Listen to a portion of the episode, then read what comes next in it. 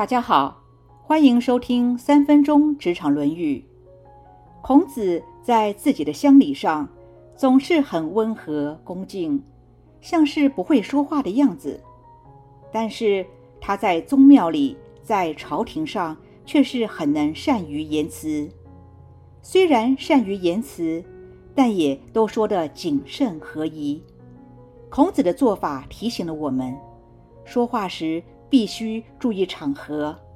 庙堂之上是研究国家大事、进行重大决策的场所，为臣者必须知无不言，言无不尽，同时也要注意用词，要谨慎才行。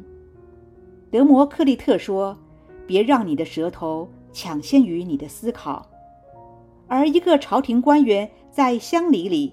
就应该多多扮演聆听的角色，多多了解百姓真正的需求与心声。在工作中，很多人私底下意见很多，总是批评这、建议那的。等到坐上会议桌上，请他发表意见的时候，要么就是沉默不语，要么就是不假思索的大发厥词。法兰西斯·培根说。考虑两遍以后再说的话，也比原来想说的要好一倍。孔子在此也提醒了我们：身为管理阶层的人，不要只是扮演下达指令的角色，要能多多聆听下属的心声；但是在跟上司的会议上，则是要善于表达，确实的反映现况，并且在措辞用语上。要谨慎有礼，因为提出的建议或想法，应该是希望在上者能够接受，而不是要让在上者感到难堪。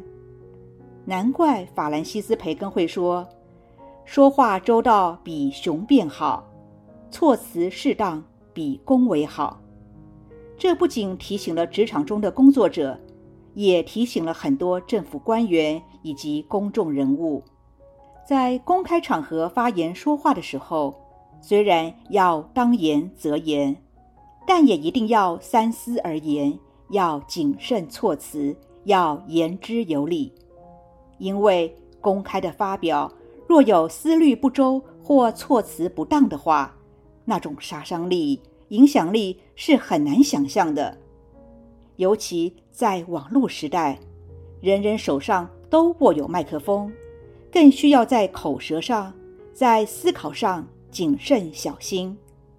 马克·吐温说：“一个人最危险的敌人就是他的口舌。”现在问问自己，能不能有效地控制这个最危险的敌人？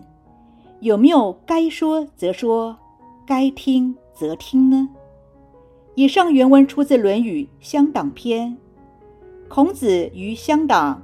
循循如也，似不能言者，其在宗庙朝廷，偏偏言为谨耳。今天的分享就到这儿，我们下次见。